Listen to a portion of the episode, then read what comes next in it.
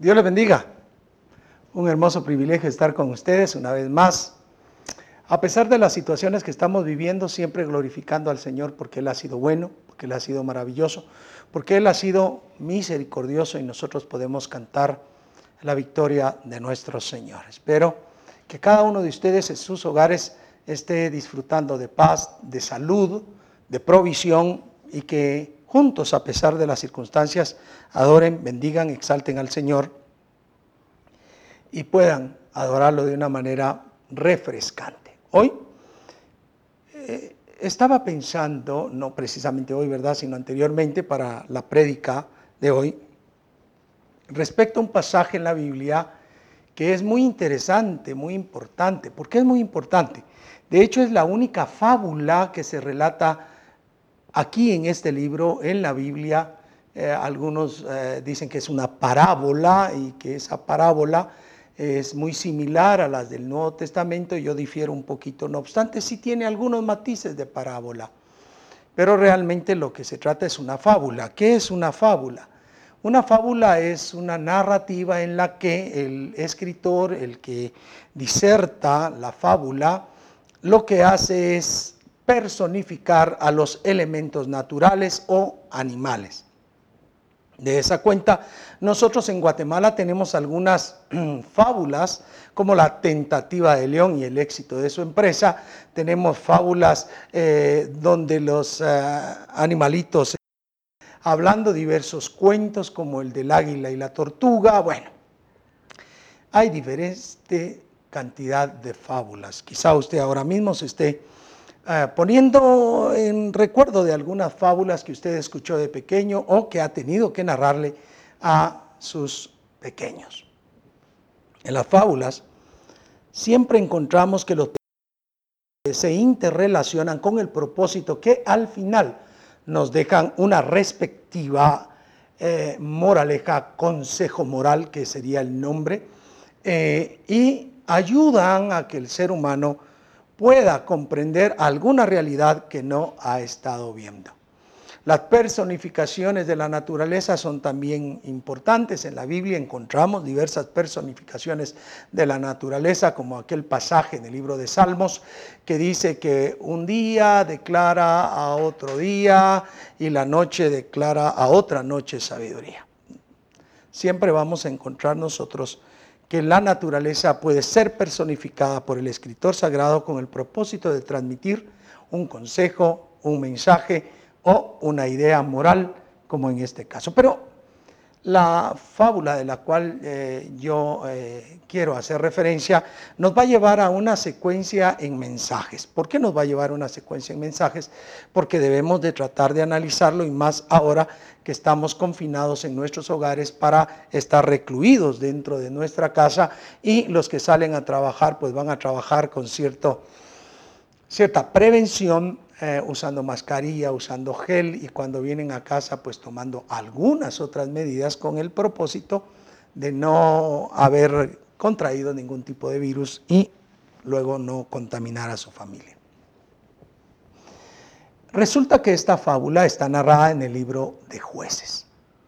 Y resulta que el libro de jueces, que es el capítulo 9, un capítulo bastante particular, muy singular en la escritura del libro de jueces, nos va a dar una enseñanza muy interesante, muy preciosa, pero que estará presionando hacia, como dije, a otras prédicas.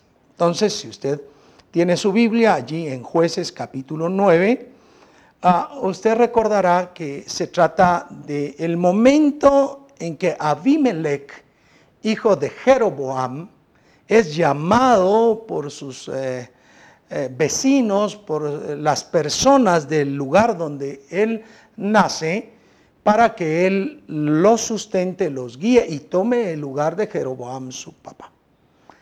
Abimelech, el nombre Abimelech quiere decir hijo del rey. Abi, hijo, Melech, rey.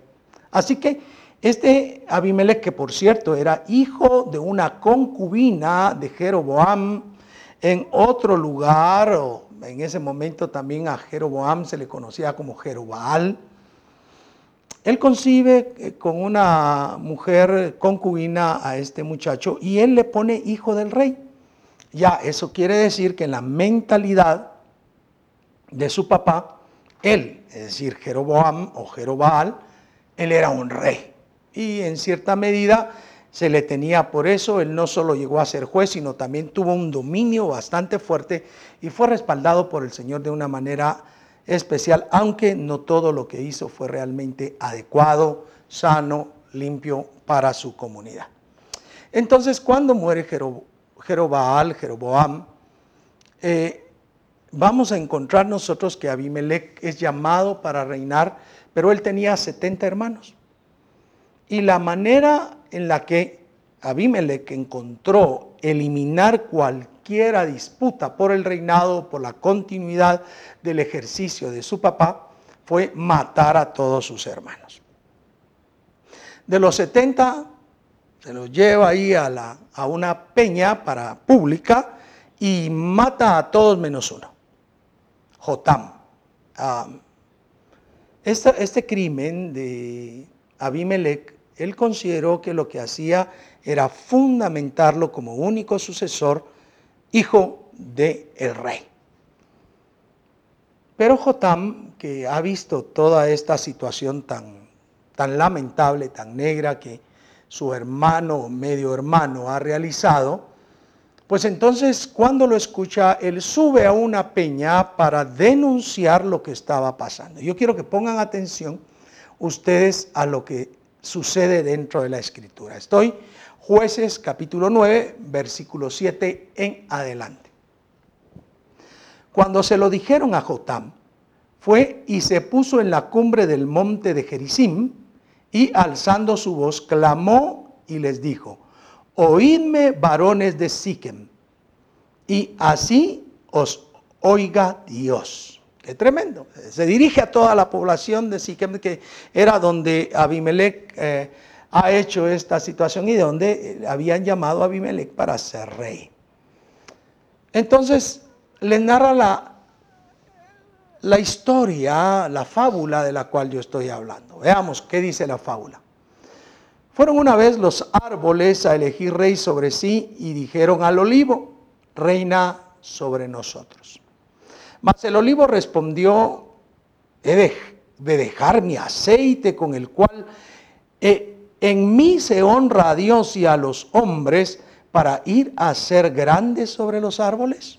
Es una pregunta muy, muy fuerte lo que está diciendo acá Jotam en esta, en esta narrativa esta fábula, el olivo dice, he de dejar mi aceite con el cual se alaba a Dios y a los hombres, se honra a Dios y a los hombres. He de dejar mi aceite, lo que yo produzco, para ir a ser grande entre los árboles.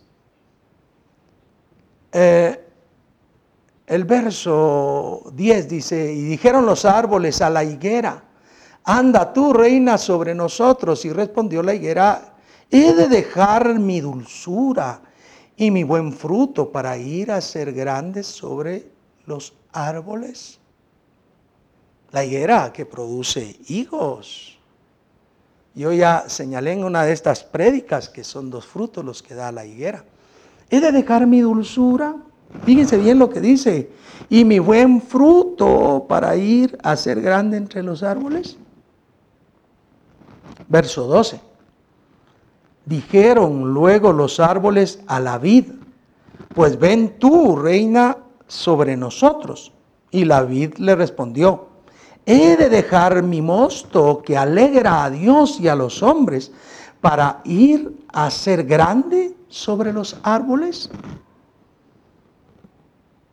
Fíjense ustedes que hasta este momento los tres árboles cuestionados invitados a ser rey, invitados a ser alguien grande, a ser alguien de interés ante los demás. Los tres han respondido negativamente, pero han interpuesto a la negatividad una pregunta.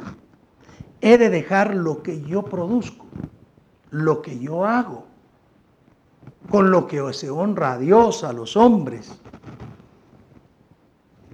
y ser grande entre los árboles? Es, eh, es tan importante ser es tan importante ser importante, valga la redundancia, entre los árboles.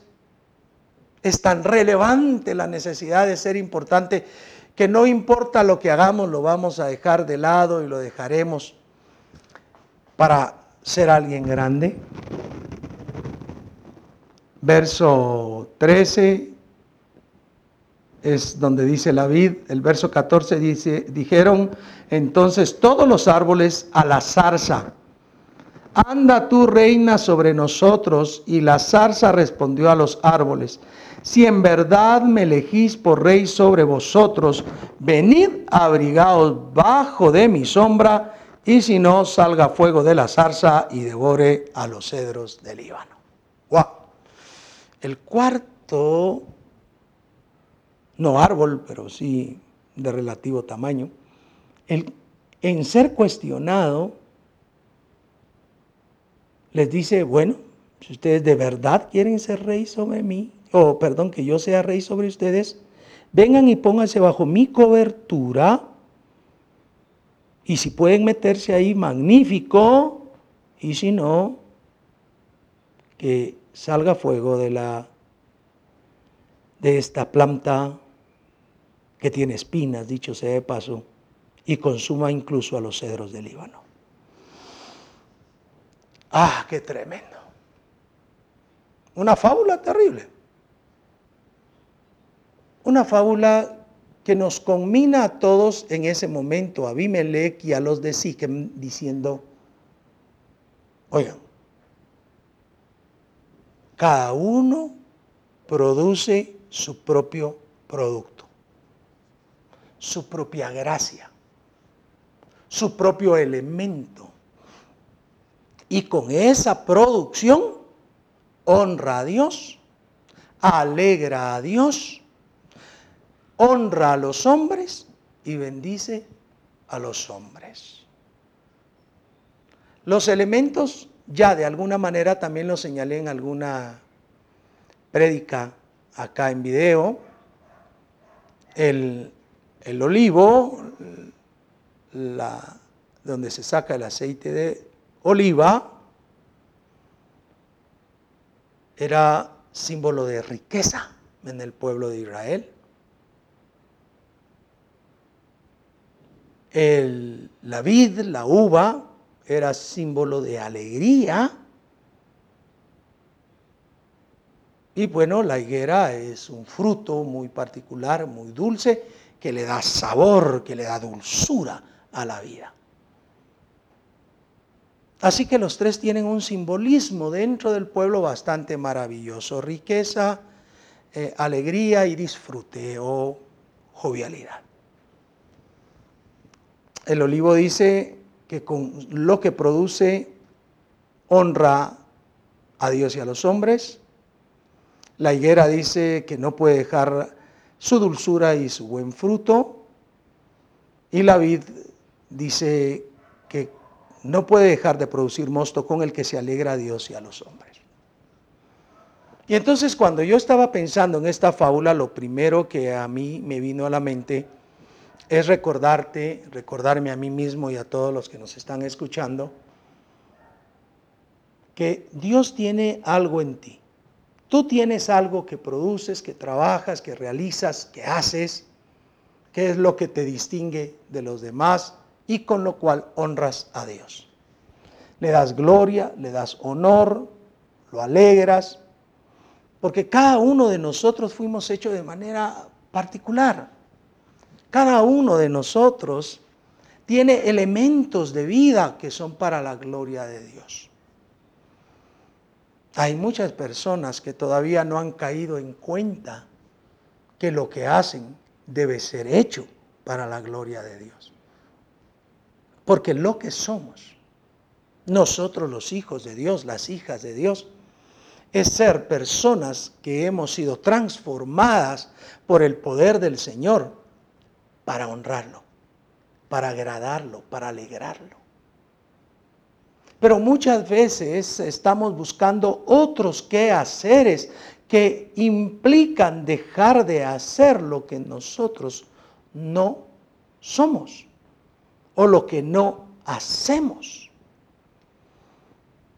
Somos combinados, presionados, ya sea por presión de grupo, presión social o a veces eh, porque hay personas que se han imaginado cosas respecto de nosotros y lo que pretenden estas personas es que dejemos de hacer aquello con lo que honramos a Dios y pasemos a ser importantes, relevantes en otra área.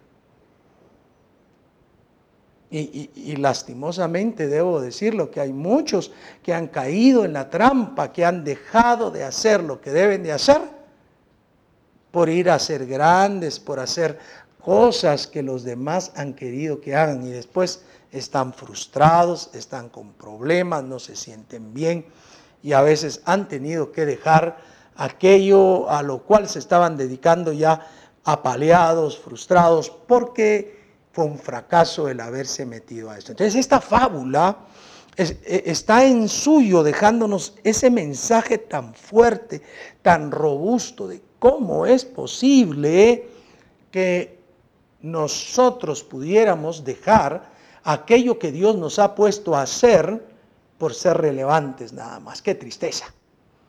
Eh, la arrogancia que a veces pretendemos, que queremos ser importantes, que la gente nos vea como relevantes. Eso, eso no debe de estar en nosotros. Dios ha dado en nuestra vida recursos. Esos recursos son talentos que se fueron formando en nosotros a través de la vida por el entorno que nosotros teníamos. Hay dones espirituales. Hay esas manifestaciones divinas en la vida de las personas para que edifiquen la iglesia del Señor. Y en ese conjunto de talentos y dones, cada uno tiene lo que Dios quiere darle. Todos nosotros somos un producto general de la intervención divina, formándonos desde el vientre de nuestra madre, de nuestros padres guiándonos, ya sea que hayan estado los dos, solo uno, o que no haya estado ninguno y haya tenido necesidad la abuelita, el tío, qué sé yo, de estar a la par de nosotros. Somos el producto de la enseñanza de esas personas y de los amigos, compañeros, maestros que intervinieron a lo largo de nuestra vida para ayudarnos a aprender a entender y aplicar en la vida diversas causas. Pero todos nos encontramos hoy formados con talentos y con dones que Dios nos da de acuerdo a como Él considera que nosotros los requerimos para la edificación de la iglesia. En ese sentido, en ese orden de ideas, entonces, mis queridos hermanos y hermanas, observamos que esta historia, esta fábula, primero pone a tres árboles geniales que tienen producción personal, que tienen con qué agradar a Dios, con qué agradar al ser humano. Y luego utiliza a un cuarto arbusto que no es tan grande, pero sí logra sacar unas ramas fuertes donde uno se pudiera meter bajo su sombra, pero no caben los árboles debajo de su cobertura. Pero lo más tremendo de, esta, de este cuarto arbusto, la zarza, es que no puede darle cobertura a nadie y no tiene producto. Pero aún la zarza, en, la historia que se está narrando acá, en, en esa fábula, la zarza le dice, bueno, si en verdad, si de veras ustedes quieren que yo sea el rey, vengan y métanse, cobíjense bajo mi sombra. Qué terrible, nadie lo podía hacer.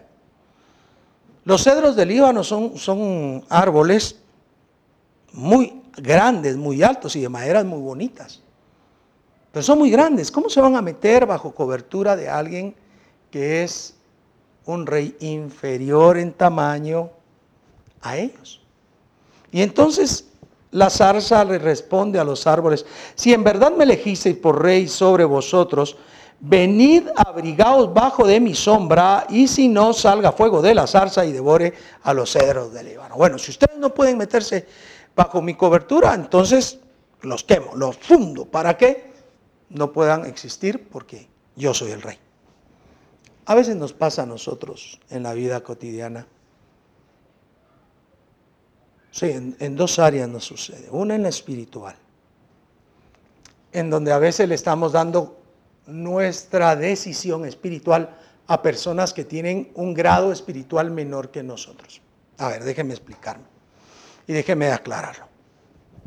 Hay personas que viven en nuestro hogar, quienes merecen todo nuestro respeto, todo nuestro amor y todo nuestro cariño pero a veces no son tan espirituales como nosotros.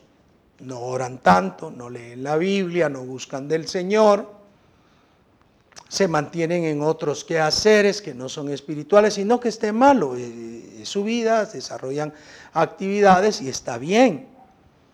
Pero cuando alguien espiritual toma la decisión de hacer algo, por ejemplo, voy a ayunar, y viene aquella persona no tan espiritual y le dice, vaya, está bien, pero ayunemos hasta las 12.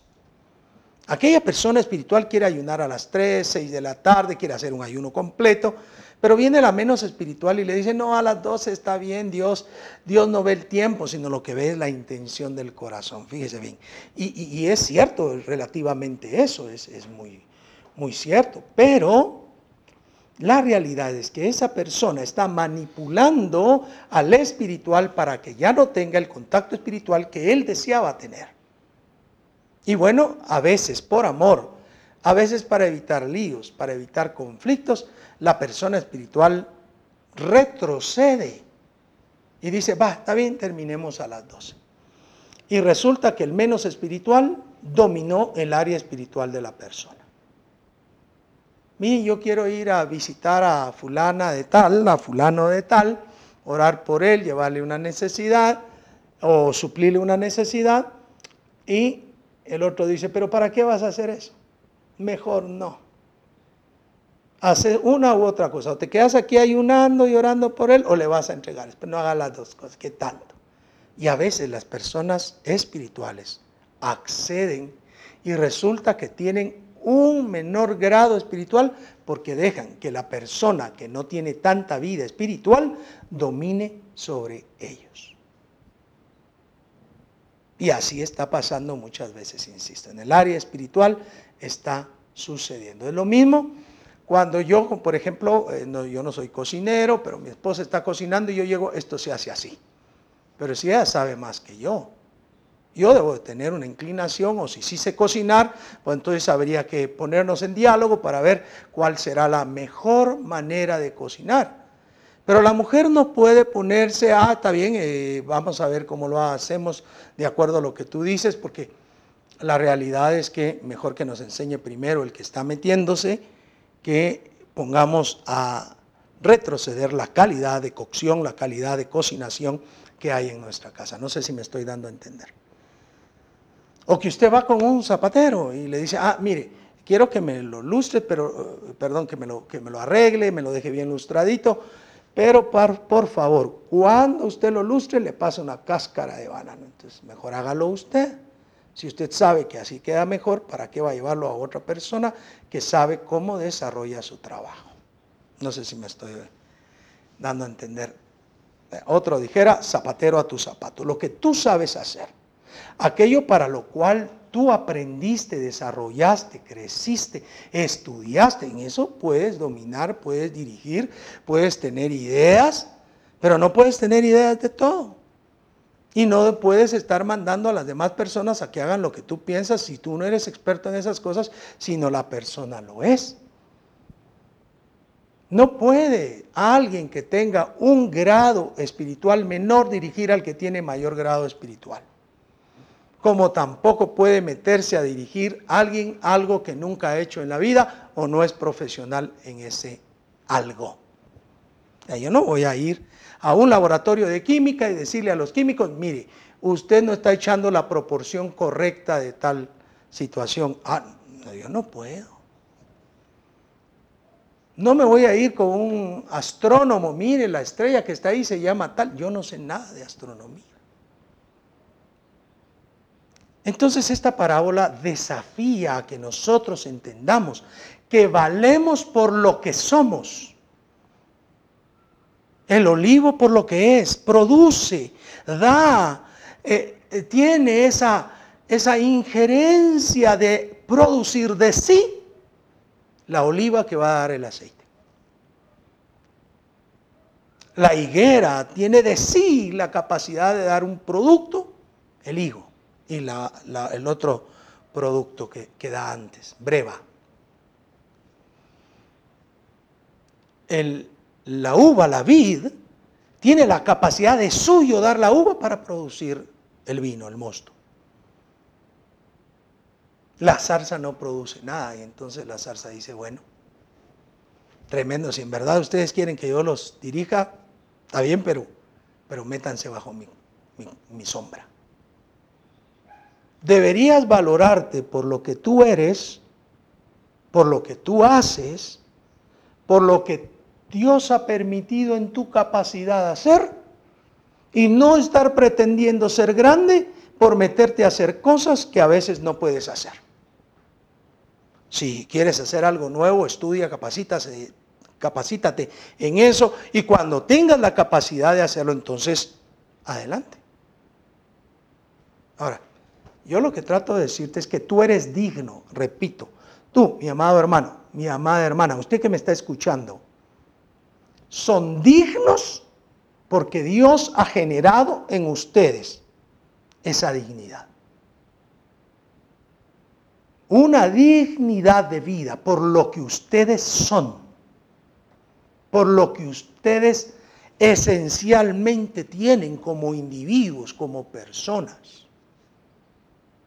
A veces ya grandes, hay personas que quieren ah, que uno actúe como ellos piensan que debemos actuar, cuando la realidad es que cada uno con lo que tenemos debemos adorar, bendecir a Dios y agradar a los hombres y honrar a los hombres. La capacidad que nosotros tenemos debe ser suficiente para sentirnos dichosos, felices en lo que somos y no sentirnos menoscabados por tener solo una área o, medio saber otra. No, lo que somos somos, mis queridos hermanos y hermanas. Esta, esta fábula fue dicha porque este Abimelech mató a sus hermanos y él se está convirtiendo en el rey. Y entonces le está diciendo Jotam, el medio hermano de Abimelech, oye, mira, esto está tanto como que todo, todo Israel fue a buscar un rey, pero no, no quisieron los que tenían algo que adorar a Dios, algo con que agradar a Dios, algo con que honrar a Dios y a los hombres. Ellos no quisieron y te vinieron a buscar a ti que lo único que puedes hacer es que de ti salga fuego y te consuma. Más adelante, esa, esa, parece, eh, esa fábula se convierte como en una profecía. Y resulta que efectivamente de Abimelech sale fuego que consume a Siquem, pero también de este pueblo sale fuego para matar a Abimelech. Pero dejando esto de lado, a mí lo que me llamó la atención, lo que me trajo a mente al estar pensando en la predicación para hoy, es que tú, tú tienes los talentos, los dones, las capacidades que Dios ha permitido en tu vida. Y todas esas capacidades y dones son para honrar a Dios y para honrar a los hombres, para dar alegría a Dios y a los hombres son para que salga algo dulce de tu vida. Y muchas veces por estarte metiendo en otras cosas, dejas de lado lo que puedes hacer para honrar a Dios y a los hombres, para agradar a Dios y a los hombres, la dulzura de tu vida. La dejas por ser importante y después vivir una vida amargada, porque no estás haciendo lo que a ti te va a satisfacer, que es la esencia de lo que tú eres. Esta fábula nos da esa moraleja. Pero una moraleja que nos lleva a la dignificación de nosotros mismos. Somos dignos porque Dios nos ha hecho seres humanos, porque somos creación de Dios. Somos dignos porque Dios puso en nosotros su imagen y semejanza. Eso, de eso estaremos hablando en la próxima prédica, de la dignidad que tenemos. Pero por antes de comenzar en la dignidad, sentí en mi corazón hablarte de la necesidad de validarte a ti mismo Tú eres una persona valiosa, una persona que Dios dio talentos, que dio dones o que permitió formar talentos a lo largo de tu vida y te da dones espirituales. Pero tú eres una persona real, no necesitas de ninguna manera. Escenarios diferentes, escenarios donde ande la gente aplaudiéndote. No necesitas que nadie te aplauda. Necesitas sentirte, necesitas aceptarte, necesitas creer que tú eres la persona que Dios quiso que fueres. No necesitas que alguien te valide porque el que te validó a ti es Dios. El que te formó, el que te ha ido, perdón, haciendo crecer el que te ha ido desarrollando es el mismo Dios. Tienes defectos, los tienes. Fracasas, fracasas. Cometes errores, los sigues cometiendo y los seguirás cometiendo, pero tú tienes dignidad de Dios y debes de sentirte digno. No en la dignidad para ser salvos, porque esa nos la dio Cristo pero nos dio dignidad para entrar al trono de su gracia por su sangre. Así que también somos dignos espiritualmente por la sangre del Cordero.